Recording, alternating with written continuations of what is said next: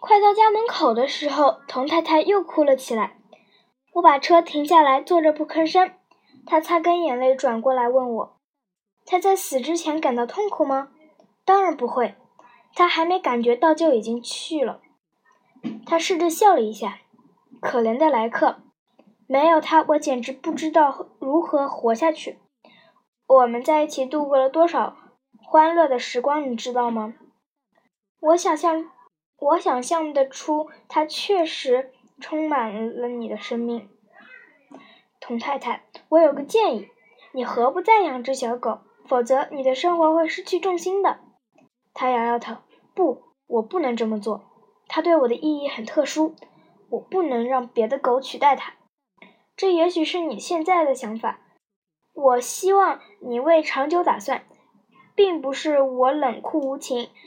我对所有失去爱犬的人都会这么说，而他们都认为是最好的建议。